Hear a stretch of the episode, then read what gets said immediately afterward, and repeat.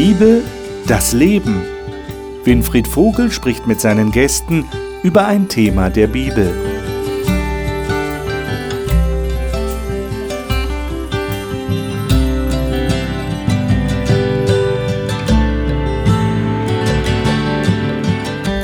Auch heute ein herzliches Willkommen Ihnen, liebe Zuschauer, zu dieser Talkrunde über die Bibel, über biblische Themen.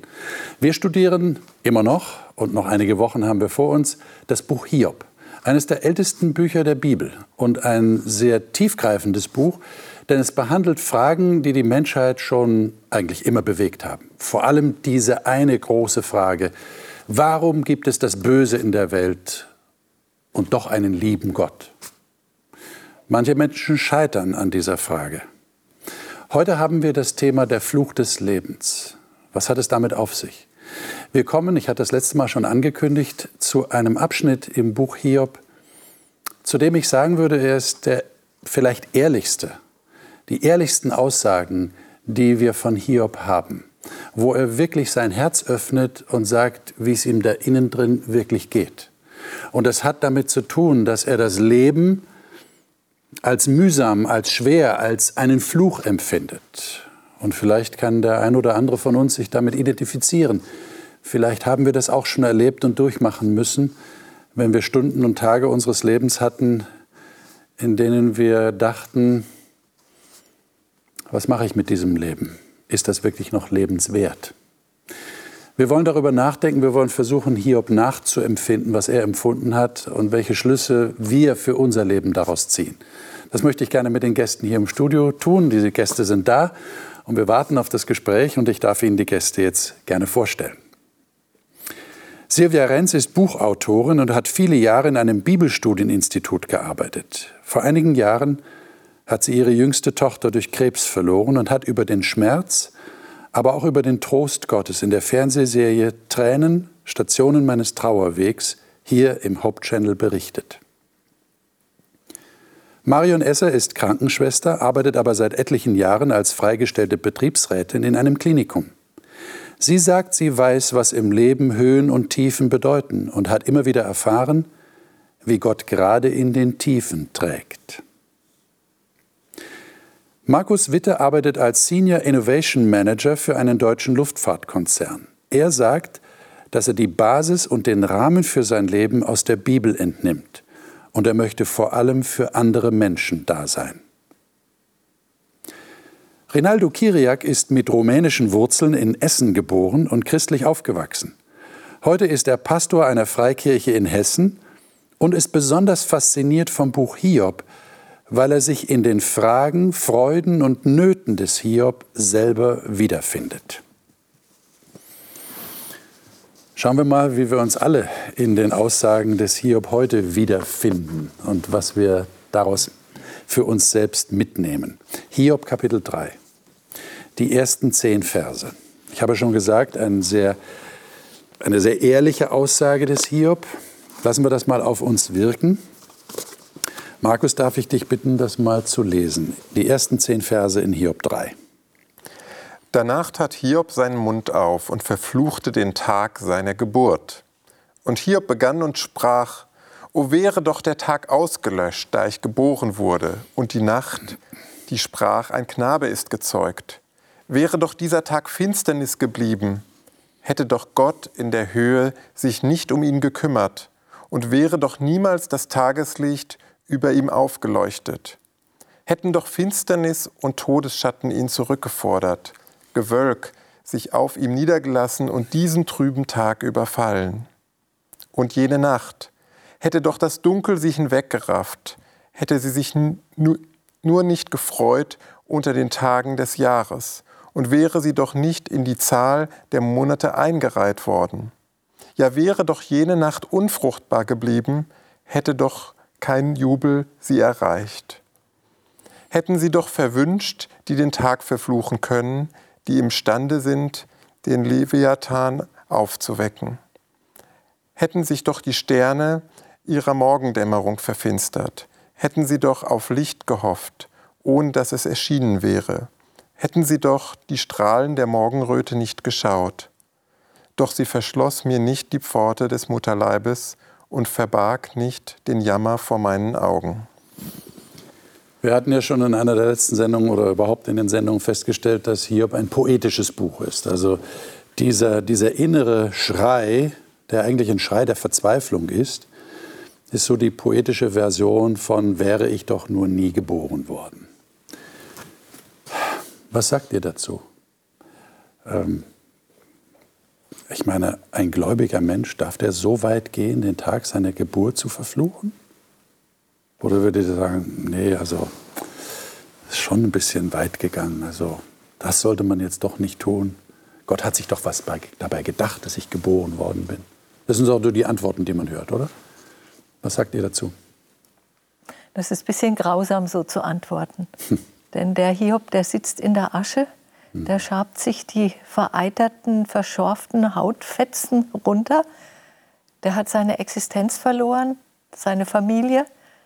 Seine Frau kann in, in der Situation auch nicht den Rücken stärken, weil sie selber am Boden ist. Denn es waren auch ihre Kinder, auch ihre Existenz, die verloren ist. Und in dieser Verzweiflung möchte am liebsten tot sein. Er hat ja Schmerzen. Er, er ekelt sich vor sich selber. Er leidet ganz furchtbar. Und so will er einfach nicht mehr weiterleben. Gläubig oder nicht, ich denke, wer so leidet, der muss es irgendwie rauslassen, sonst explodiert man. Mhm. Aber es gibt sicherlich Leute, die haben ein Problem damit, oder? Wenn einer so redet. Ich finde es sehr bemerkenswert, dass der Hiob so authentisch ist und so ehrlich. Das hast du ja auch äh, am Anfang schon gesagt, dass wir hier so in das Herz reinschauen können. Und vielleicht haben wir auch oft solche Gedanken, wenn wir gerade einen christlichen Hintergrund haben und lassen sie nicht zu, belügen uns aber vielleicht ein Stück weit selbst. Ich glaube, dass Gott diese Worte des Hiob besser aushalten kann als wir selbst. Interessanter Gedanke. Ja. Also ich glaube, ja. dass jeder, jeder schon an dem Punkt, irgendwann in seinem Leben an den Punkt kommt, wo er fragt, warum muss ich da durch? Hm. Ja, und ich denke, wenn wir auf diese Welt gucken, ich meine, wir wohnen, wir leben auf einer kleinen kleinen Insel der Glückseligkeit. Es ist einfach so. Manche Menschen, die werden schon so geboren, die werden ins Elend hineingeboren.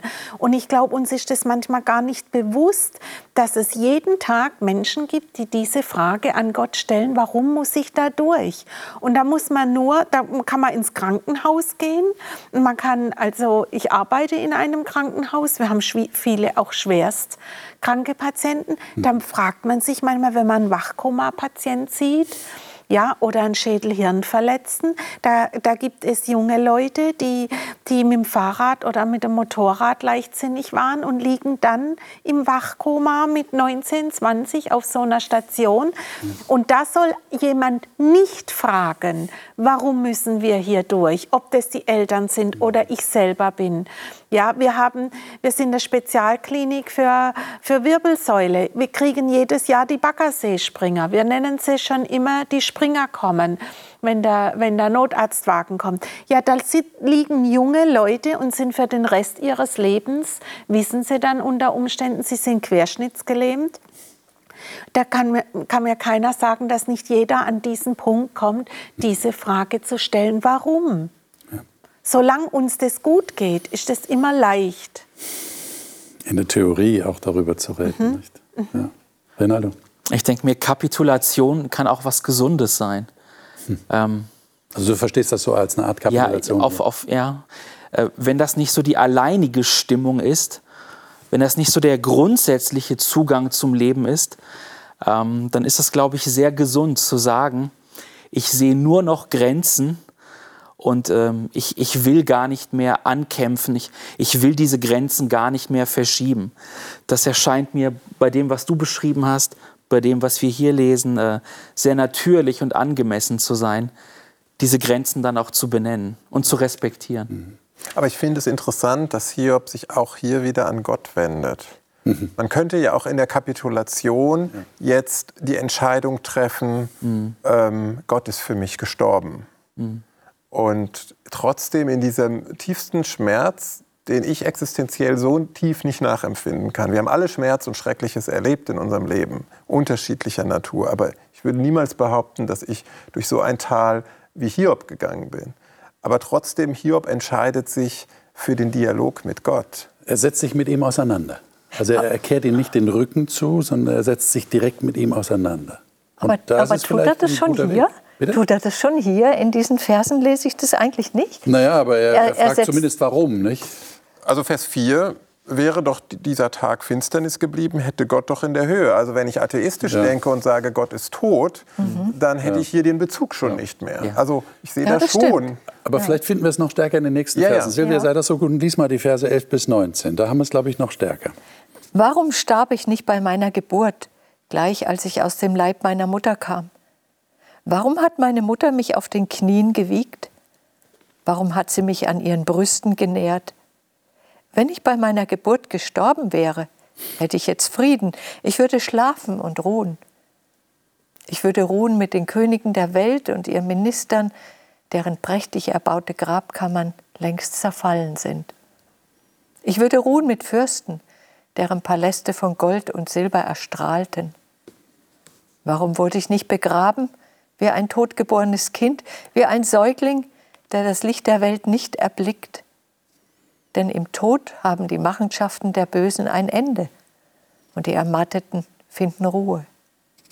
Selbst das Los der Gefangenen ist leicht, denn sie hören die Stimme des Wächters nicht mehr. Arme und Reiche sind dort alle gleich, und der Sklave ist frei von seinem Herrn. Also der Hiob stellt schon Warum-Fragen. Jetzt äh, habe ich so irgendwie im Hinterkopf, äh, dass äh, manche Christen sagen, die darf man nicht stellen, diese Fragen weil es eh sinnlos ist, es gibt keine Antworten drauf. Der Hiob stellt sie aber. Haltet ihr das für richtig? Ich meine, wir können jetzt ihm ja keinen Vorwurf machen, das äh, erlebt er nicht mehr. Äh, wir können jetzt darüber philosophieren, ist es gut, was er gemacht hat. Aber wie würdet ihr das auf heute übertragen, wenn jemand Warum-Fragen stellt? Was sagt ihr dann? Sagt ihr, stell nicht die Warum-Fragen, es gibt eh keine Antwort drauf? Natürlich gibt es viele Antworten. Die Frage ist, ob sie stimmen. Aber warum fragt schon das kleine Kind? Und wer nicht warum fragt, wird nie richtig das Leben begreifen. Mhm. Wir müssen warum fragen. Und ich denke, dass es total legitim ist, dass der Hiob hier nach dem Warum fragt. Und mhm. jemanden dann platt zu bügeln und sagen, auf die Frage kriegst du eh keine Antwort, also lass es. Also mein Enkel wird sich damit nicht zufrieden geben. Ich glaube auch, dass Gott gerne möchte, dass wir diese Warum-Fragen stellen, weil so wie ich die Bibel jetzt nicht nur das Buch Hiob, sondern ja. insgesamt verstehe, ja. möchte genau dieses Wort Gottes uns ja Antworten auf Warum-Fragen geben. Also ist es auch legitim, die Fragen zu stellen. Hm. Okay. Das ist ein interessanter Gedanke, dass Gott das tatsächlich auch zulässt und vielleicht sogar will. Mhm. Was wir, meint ihr? Wir fragen ja auch im Positiven, warum. Wir fragen, warum hat Gott die Welt so geliebt? Wir okay. fragen, warum hat Gott seinen mhm. Sohn geschickt? Also wir dürfen diese Fragen ja auch im Positiven stellen. Also warum auch nicht mit den Dingen, die uns bewegen? Aber ich denke, das Entscheidende ist tatsächlich, dass Hiob diese Fragen an Gott stellt. Er stellt sie nicht an seine Freunde, er stellt sie nicht an seine Umgebung, sondern er stellt diese Frage an Gott. Und ich glaube schon, dass wir zu Gott kommen dürfen, wie Kinder eben zu ihren Eltern kommen und sagen, warum. Wobei ich habe mal eine Predigt gehört, die darüber ging, ähm, ähm, wenn wir erwachsen werden, dann sollten wir nicht beim Warum stehen bleiben, sondern nach, nach dem, die Frage stellen, wozu. Wir sollten das Warum durchs Wozu ersetzen. Wobei ich glaube, dass es nicht immer eine Antwort auf dieses Wozu mhm. gibt aus unserer heutigen Sicht. Die gibt es manchmal nicht. Aber dass ich Gott die Frage stelle, warum passiert das in meinem Leben, mhm. das ist, glaube ich, völlig in Ordnung. Mhm. Hätte Gott nicht Na, gewollt, dass wir warum fragen, ja. dann hätte das Buch Hiob uns nicht als Lesern den Hintergrund gezeigt, hinter den Kulissen, was da abläuft. Der Leser weiß es, der Hiob weiß es nicht. Mit gutem Grund. Ich glaube nicht, dass es den Hiob getröstet hätte, wenn er erfahren hätte, deine zehn Kinder sind jetzt gestorben, weil da äh, Gott mit Satan ein Disput hatte, eine Wette sozusagen laufen hatte. Das ist überhaupt nicht tröstlich in der Situation. Aber der Leser weiß es. Und der Leser kann es schon mal anders einordnen. Es ist nicht ein blindes Schicksal, was dazu schlägt. Wir sind nicht zufällig im Leid. Mhm. Es steckt ein Sinn dahinter, ja. den, den der Hiob hier noch nicht sieht. Mhm. Renato. Naja, die Warum-Fragen ändern sich ja auch, also zumindest in meinem Leben. Ähm, also diese Phase, dass ich hinter Schicksalsschlägen irgendeine Lernerfahrung vermute, die kenne ich, aber ich persönlich habe diese Phase hinter mir gelassen. Und wenn ich heute Warum-Fragen stelle, das, das, tue ich, dann ist es eher ähm, ein Unverständnis darüber, dass, dass Gott mir Sinnloses zumutet. Also warum mutet er mir das zu? Ähm, also diese Fragen stelle ich aber die, die Richtung ist eine andere. Also du versuchst nicht immer einen, einen Sinn dahinter Nein. zu finden. Das wäre für mich pervers. Du kannst es ja. zulassen, dass da auch ja. sinnlose Dinge sind. Also sogar viel besser, als wenn es sinnvoll wäre. Mhm. Weil wenn ich mir manche Schicksalsschläge angucke, eigene Krisen, die Krisen anderer, und mir denken müsste, ja, das ist jetzt so eine, ein, ein, ein pädagogischer Moment den Gott installiert hat und geschickt hat, fände ich es grauenvoller, dass Gott sowas benutzt, als wenn es einfach so passiert und, und sinnlos ist. Mhm. Interessant, also, also einfach mal im Kontrast, weil wenn ich jetzt mein Denken daran reflektiere, was du gerade gesagt hast, würde ich zu leicht anderen Ergebnissen kommen. Mhm. Also du sagst, du hast die Phase hinter dir gelassen. Vielleicht bin ich noch in der Phase drin, ohne Wertung. Das sollte nicht überheblich nee, nee, Ich weiß, nein, nein, nein, nein. Ich, aber, aber ich würde schon postulieren, einfach den Text zum Beispiel, der mir spontan einfällt, dass denen, die Gott lieben, alle Dinge zum Besten dienen. Mhm. Ähm, auf das Wort verlasse ich mich. Und ich hätte jetzt gesagt, da wo ich keine Antworten mehr bekomme auf meine Warum-Fragen, fängt für mich das Vertrauen, der Glaube an ich, ich sage nicht, dass das ganze Leid dieser Welt, also bitte nicht missverstehen, von Gott bewusst induziert ist mit diesem pädagogischen Zeigefinger. Das ist nicht meine Aussage. Aber wenn ich mich Gott anvertraue, auch hier im Jetzt, dann habe ich das Vertrauen, dass das, was passiert, auch Sinn hat. Jetzt haben wir noch eine zusätzliche äh, Problematik hier drin. Das hat man in einer der letzten Sendungen schon äh, versucht zu erklären der Hiob wendet sich ja tatsächlich, wie du schon gesagt hast, Markus, direkt an Gott. Er ist in einem Dialog mit ihm. Aber das macht er ja nicht einfach nur, weil Gott jetzt seine Bezugsperson ist, sondern weil er davon ausgeht, Gott ist derjenige, der hier handelt. Das ist jetzt ein zusätzliches Problem, das wir haben. Ja? Also es ist nicht nur ein Schicksal, wo ich frage, warum passiert mir das? Lieber Gott, hilf mir da raus, sondern es kommt zusätzlich die Frage auf, warum Gott tust du mir das an? Kann Gott was Böses tun? Eben. Und wir haben jetzt aufgrund des Prologs, du hast es gerade erwähnt, Silvia, dass das für uns natürlich eine Kulisse eröffnet, die der Hiob nicht gesehen hat. Wir haben jetzt, äh, ob es jetzt beruhigend ist oder nicht, ist noch die Frage, die Kenntnis darüber, dass da was abläuft hinter der Szenerie. Ähm, ist es jetzt Gott? Bei Hiob haben wir den Eindruck, er sieht das sehr stark, dass Gott derjenige ist. Wie gehen wir jetzt damit um? Naja, ich denke, es ist so, es, es wird wahrscheinlich auch beides geben. Ich denke, wir haben ja hier eine Sichtweise, wir gucken ja quasi hier auf, wie auf ein Theaterstück, so will ich es jetzt mal mhm. ein bisschen überspitzt formulieren, wo wir schon wissen, was im Hintergrund sich abspielt. Mhm. Aber ich meine, ich kriege ganz oft die Frage gestellt, wieso lässt Gott zu, dass die Menschen in Afrika hungern? Er kann das doch, er ist doch allmächtig. Und da sage ich, weil er dir das Brot nicht vom Teller nimmt und nach Afrika trägt. Das ist auch eine Variante. Wir leben mit bestimmten Dingen auf dieser Erde und Krankheiten sind zum Beispiel auch eine Folge manchmal unseres Tuns. Mhm. Ja, also jetzt habe ich ja vorhin drastisch beschrieben, ne, was passiert. Ein junger Kerl äh, äh, ähm, ähm, fährt mit seinem, mit seinem neuen Motorrad und landet bei uns auf der Schädelhirn als Beispiel. Ja, ja, kann ich da Gott fragen, warum lässt du das zu? Ja, dann müsste ich ja fragen, warum hat Gott nicht verhindert, dass ich mich aufs Motorrad setze? So geht das ja weiter. Also wir leben ja ein Stück weit in einer Welt, in der wir auch frei sind und wir müssen mit Konsequenzen leben. Aber was ich vorhin meinte, ist, da gibt es auch Menschen, auch Christen, die sagen, das hat Gott geschickt. Er hat es nicht nur zugelassen, sondern er hat es geschickt. Er hat es in mein Leben geschickt, damit pädagogische äh, Methodik, damit ich etwas lerne.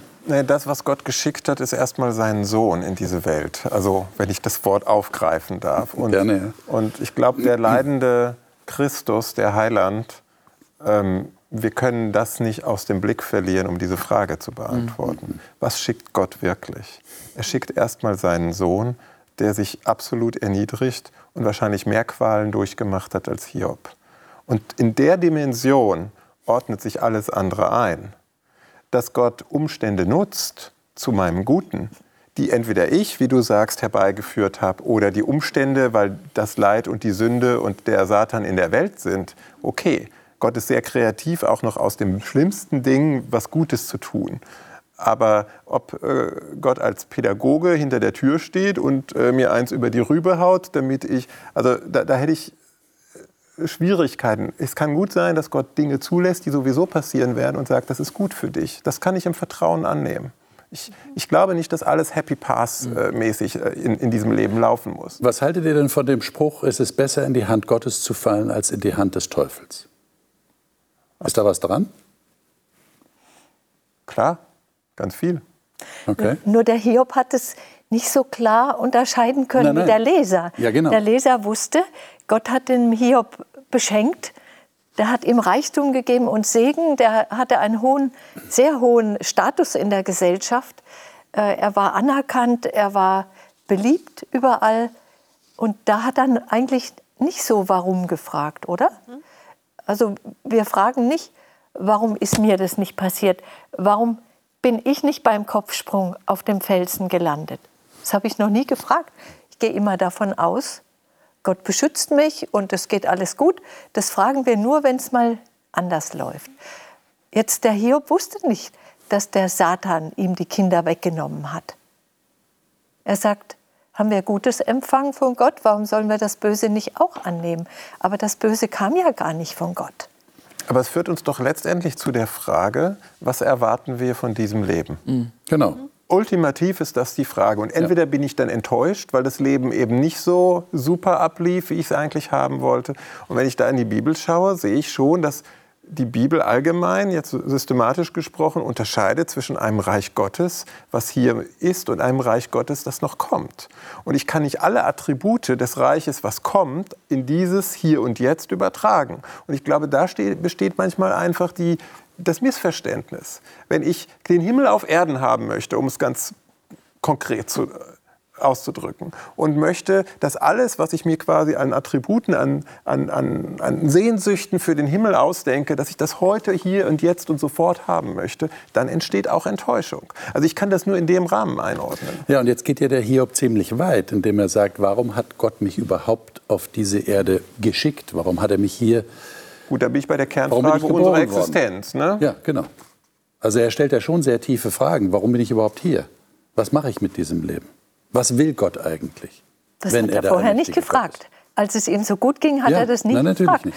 Da war es für ihn klar, Ja. ich bin für die Armen da, ich, ich be benutze meinen Status, meinen Reichtum, um anderen zu helfen. Aber das konnte er jetzt nicht in dieser Situation. Er war jetzt selbst hilfsbedürftig, er war bettelarm und er hatte ganz große Schmerzen. Und in, in dieser Situation, wenn man sich definiert hat als jemand, der anderen gibt, der reich und berühmt ist, der was in der Gesellschaft verändern kann, da ist es einfach, einen Sinn im Leben zu finden. Aber wenn du das nicht kannst, wenn du querschnittsgelähmt da liegst oder ja, Du kommst aber an die Frage ja viel schneller ran in so einer Krise. Du kommst viel schneller an die Frage ran, warum gibt es uns? Ja. ja. Die, die Frage ist ja aber auch, äh, jetzt dem, dem Hiob, dem ging es ja lange Zeit sehr gut. Ja, und da sagt, wie du sagst, er hat nicht gefragt. Ich frage mich manchmal auch, warum wurde ich in Deutschland geboren und nicht in Syrien? Ja, fra die, die Frage stelle ich mir, habe ich mir aber vorher auch nicht gestellt. Dann nimmt man das als selbstverständlich hin. Ja, und, äh, äh, und ich denke, ähm, jetzt habe ich gerade den Faden verloren. Ja, Entschuldigung. Ich, ich wollte sowieso noch mal, ich möchte nicht, dass die Frage jetzt in der Luft hängen bleibt. Verstehe ich euch richtig, dass ihr sagt, nein, das Leid kommt nicht von Gott. Das Leid kommt jetzt aufgrund unserer Kenntnis dessen, was das Hiob-Buch uns im Prolog sagt, in der Einführung, es kommt von jemand anders, nämlich dem Gegenspieler. Und Gott hat die Möglichkeit noch, ja, dem etwas Positives abzugewinnen oder uns zu helfen, uns beizustehen, dass dieses Leid uns nicht völlig erschlägt. Aber es gibt ja schon Situationen, wo Menschen sagen, ich möchte lieber sterben. Und ich möchte mit großem Respekt jetzt mhm. davor stehen und das nicht einfach abtun. Das sind wirklich Existenzängste, die da aufbrechen im Innern. Die können wir nicht einfach schönreden oder, oder wegwischen mit der Hand und sagen, es wird schon irgendwann besser werden. Da ist jemand wirklich am Ende der Fahnenstange und fragt sich dann, mhm. äh, wo ist Gott? Kommt das von Gott? Habe ich irgendwas Schlechtes getan? Aber ihr würdet sagen, verstehe ich euch da richtig? Nein, das kommt nicht von Gott. Definitiv, ganz klar. Okay. Aber Gott hat es noch dosiert. Er hat ja äh, dem Teufel, dem Gegenspieler, ganz klare Grenzen gesetzt. Anfangs, in der ersten Phase, hat er gesagt, du kannst seinen Besitz und seine Familie, das kannst du antasten, aber ihn selber taste nicht an. Oh. Und als, er, als der Teufel damit nicht zum Erfolg kam und sagte, na ja, solange es ihm nicht selber unter die Haut geht, solange es nur die anderen betrifft. Jeder Mensch ist ein Egoist, aber wehe, es geht dir an die Kehle. Du wirst sehen, dann wird er dir ins Angesicht absagen und fluchen. Und, und dann lässt Gott zu und sagt, ja, du darfst, aber du darfst ihn nicht umbringen. Und wenn jetzt jemand da sitzt und sagt, ich habe nicht den Eindruck, dass Gott in meinem Leben dem Teufel die Grenzen gezeigt hat, was sagt ihr dann? Vielleicht hat er es im Leben vom Hiob wirklich gemacht, du hast ja recht, das stimmt ja da. Er hat ja mit dem Teufel sogar verhandelt, beziehungsweise der Teufel mit ihm. Oder hat ihm Grenzen gesetzt. Aber wenn ich jetzt das Empfinden habe, Gott hat in meinem Leben leider noch keine Grenzen gesetzt, sondern ich bin zugedeckt mit Leid. Ich, ich kann gar nicht mehr rausschauen. Ich, ich habe, das steht auch irgendwo in der Bibel, ich habe gar keine Tränen mehr zu weinen. Ich habe mich leer geweint. Was machen wir dann? Was sagt ihr dann? Wahrscheinlich würde ich erst einmal nur zeigen, dass ich das kenne mhm. und verstehen kann. Mhm. Ich, glaube, ich mehr würde ich in den Arm nehmen. Ich glaube, da kann man nichts ja, sagen. Mehr würde ich mich nicht trauen. Also ja. Hiob beschreibt ja ganz oft dieses Bedürfnis nach Ruhe. Dieses Leben ist eine Überforderung, die will ich nicht mehr. Ich will mich ausruhen können. Und es würde mich, es würde mich wundern, wenn es Menschen gibt, die dieses Bedürfnis nicht kennen, ja, vor der Überforderung des Lebens irgendwie flüchten zu können. Und damit meine ich nicht Suizid, aber äh, aufatmen können und, und, und Ruhe finden. Ich glaube, äh, das, das kennen wir doch. Und wenn ich so einem Menschen begegnen würde, würde ich nur signalisieren, ich, ich ahne, was du gerade durchmachst. Du bist nicht allein. Wie hilft euch Gott konkret in einer solchen Situation, wie ich sie gerade beschrieben habe? Wie, gibt es da einen Trost von Gott? Ich meine jetzt nicht irgendwelche Trostworte von Menschen, sondern ich meine Gott. Also für mich ist der Gott, der mit mir mitleidet, mein einziger Trost. Weil so wie ich. Woher weißt du, dass er mitleidet? Wo, wo, wie, wie spürst du das? Existenziell. Weißt du das im, im Verstand? Im Kannst Verstand? du sagen, Gott leidet jetzt mit mir? Absolut. Auch wenn Gott, du das Gefühl Gott, nicht Gott hat furchtbar mit Hiob mitgelitten. Ganz furchtbar. Er ist ja nicht pervers. Also der Gott, der in der Bibel beschrieben wird, ist ein Gott, der uns geschaffen hat, weil er uns liebt. Als Spiegel also wenn ich kreativ bin, wenn ich schaffe, dann habe ich nur die allertiefsten, positivsten Emotionen und Wünsche und, und, und Gott leidet mit. Gott leidet seit der Sünde mit. Gott hat sogar mit Satan mitgelitten äh, im Himmel, dass er überhaupt so weit gegangen ist und konnte ihn nicht mehr erreichen. Da war jede Kommunikation Übersteigt vorbei. Jetzt fast unsere. Exakt, aber, aber das entnehme ich der, der Bibel und, und daran halte ich auch fest. Das ist mein Fundament. Und so beanspruche ich auch, wenn ich leide, dass Gott mitleidet und das tröstet okay. mich. Also es wäre eher, wenn ich das so beschreiben darf, ein rationaler Ansatz. Also du, du weißt es aufgrund deiner Informationen, die du aus der Bibel hast, Gott leidet mit mir mit und das tröstet dich. Nein, es ist nicht nur rational, es ist auch existenziell. Also wenn ich, wenn ich, wenn ich weine und, und heule, was vielleicht die Öffentlichkeit dann weniger mitbekommt, dann äh, erkenne ich auch wirklich, Jesus möchte in uns wohnen durch den Heiligen Geist und er tröstet dann auch ganz real, also existenziell spürbar. Also ich denke, Gott hat uns in der Bibel Beispiele gegeben, die für, für dann, wenn schwere Zeiten kommen. Und ich denke, das ist etwas, wo, wir, wo man mhm. vielleicht sich manchmal einen Vorrat aneignen muss. Aber Gott hat mir ein Beispiel gegeben, in dem er sagt, ich bin zu dir wie ein Vater oder wie eine Henne, die ihr Küken unter den Flügel nimmt. Und wenn ich an meine Kinder denke, dann weiß ich, dann das wissen meine Kinder auch, wenn Leid sie trifft, dann leide ich mit. Das geht gar nicht anders. Und manchmal spüre ich es nicht, aber ich weiß es, dass es so ist. Mhm. Und das, denke ich, kann ich mir in, also ich hoffe, ich hole es mir in guten Zeiten, damit ich dann, wenn die, wenn die schwachen Stunden kommen, und die kommen, und die kommen mal, und dann geht es wieder gut und dann geht es wieder runter. Aber ich denke, in den starken Stunden muss ich mir die Gewissheit holen, dass Gott für mich tatsächlich wie ein Vater ist oder wie eine Henne, die ihre Küken unter die Flügel nimmt. Und das tröstet mich dann, auch wenn ich jetzt nicht emotional das spüre, aber dieses Wissen, da ist jemand da. Meine Kinder sind auch manchmal weit von mir weg und trotzdem wissen sie, ich bin da und ich fühle mit, auch wenn es ihnen nicht gut geht. Mhm. Oder Hiob wusste das nicht. Ja. Der kannte das nicht. Der wusste nichts von Jesus. Der hatte keine Bibel ja. damals. Ja.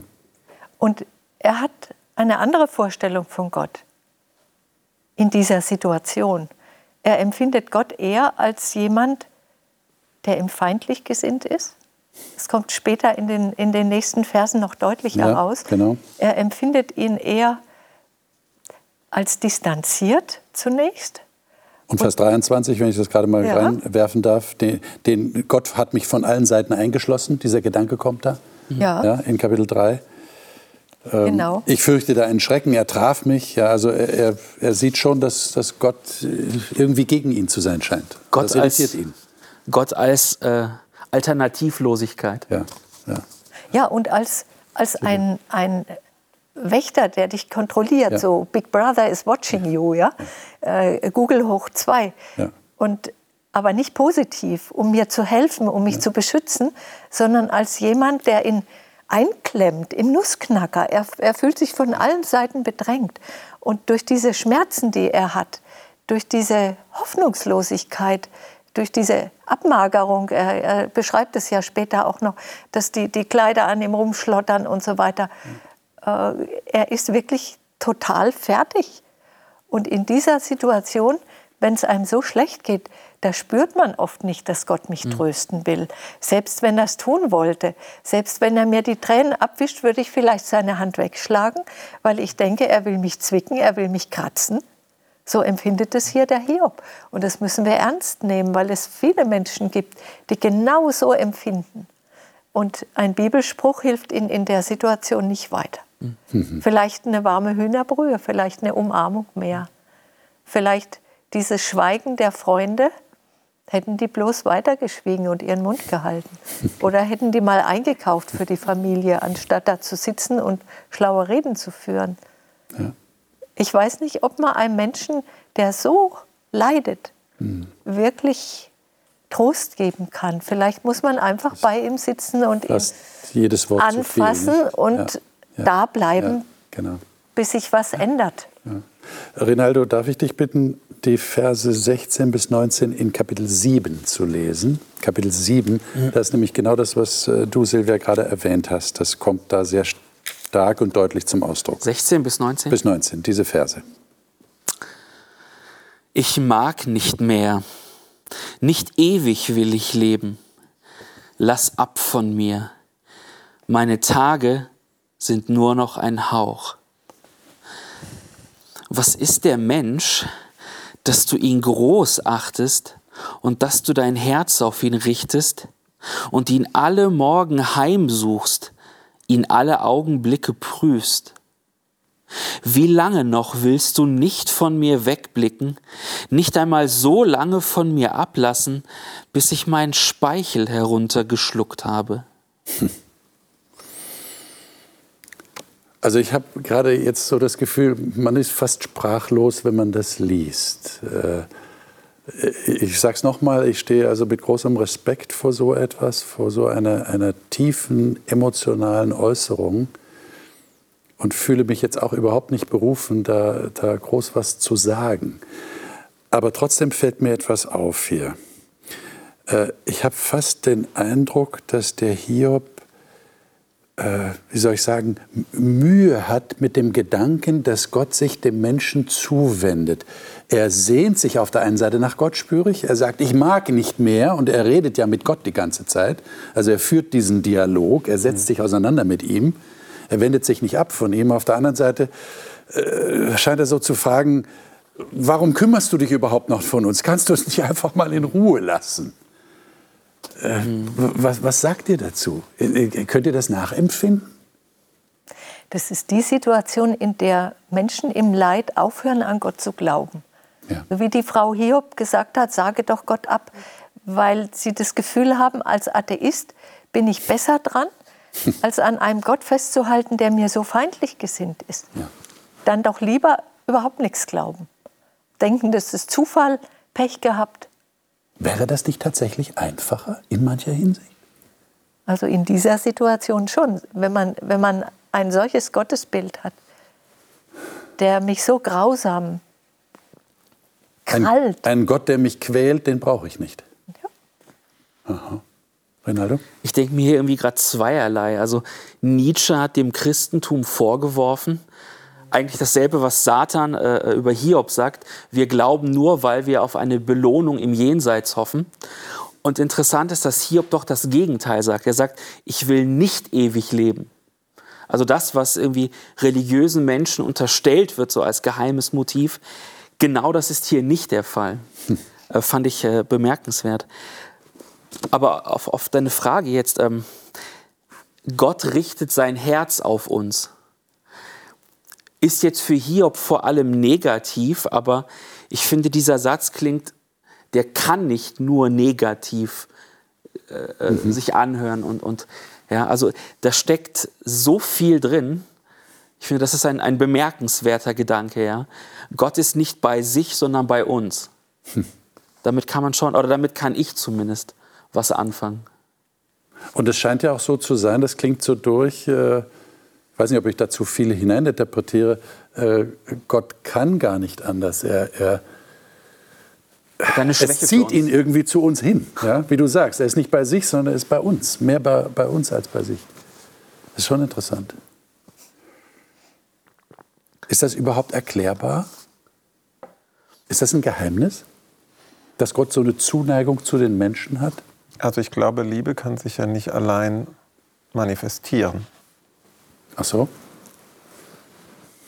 Was meinst du? Wenn ich ganz allein wäre auf der Welt. Ach so, das meinst du. Okay. Ja. Also Liebe braucht ein Gegenüber, um es anders auszudrücken. Mhm.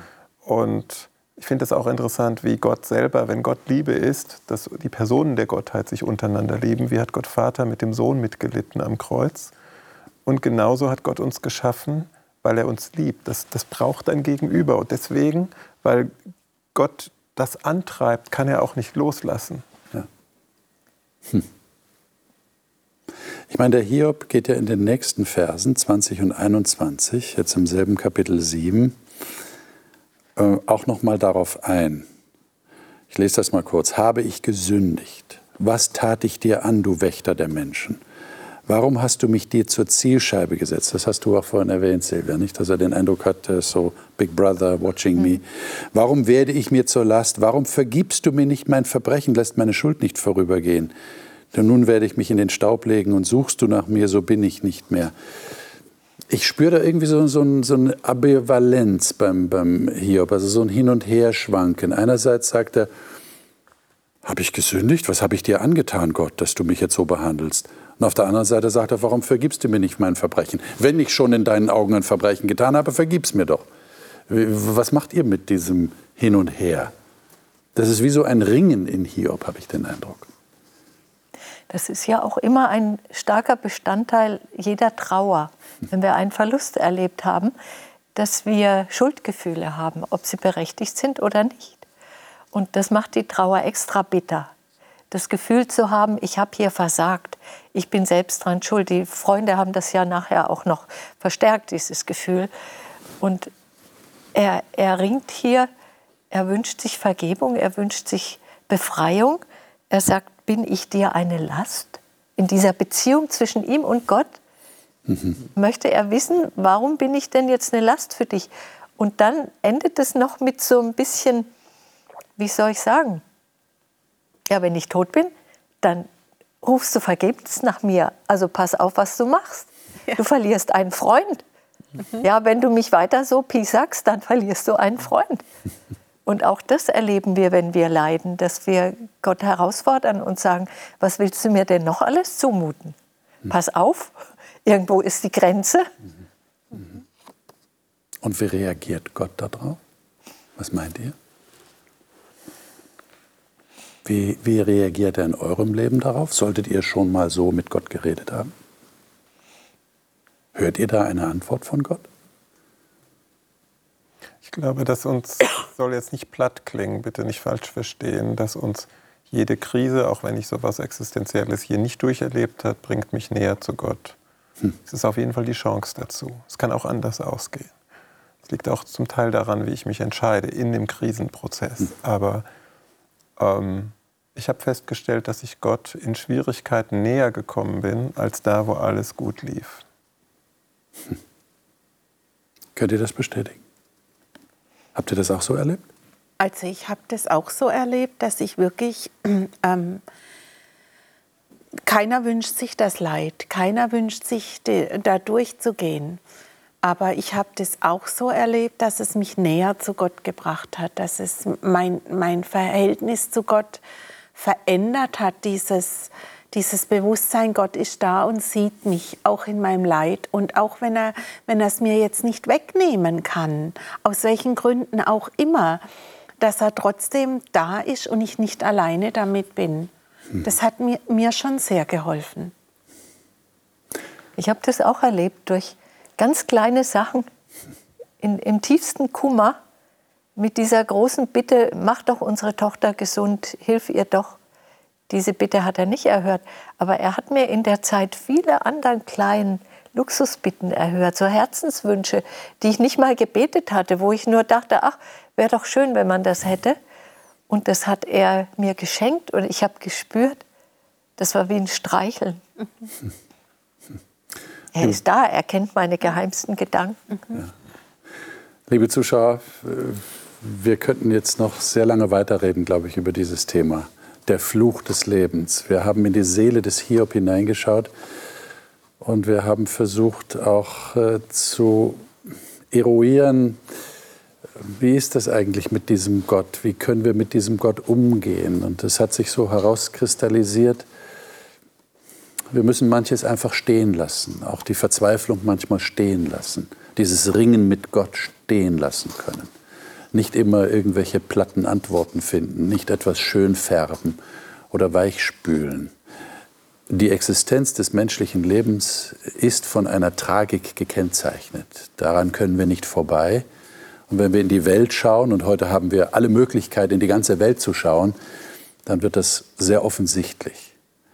Und es ist die Frage jedes Einzelnen, das haben wir auch herausgefunden im Gespräch, wie gehen wir damit ganz persönlich um?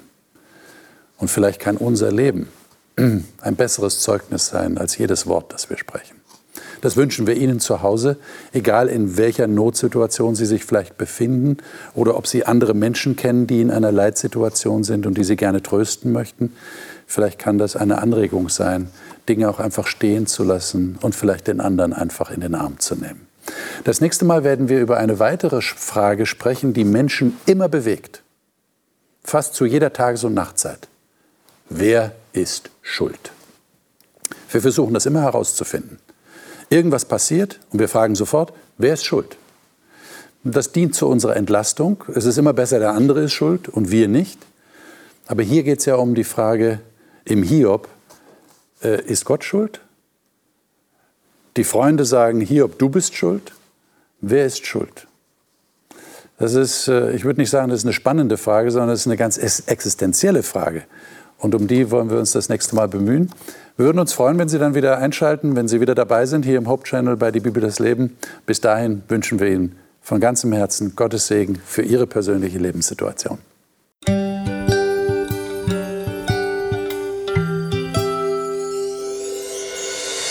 Sie hörten auf Hochchannel Radio die Bibel, das Leben mit Winfried Vogel und seiner Gesprächsrunde.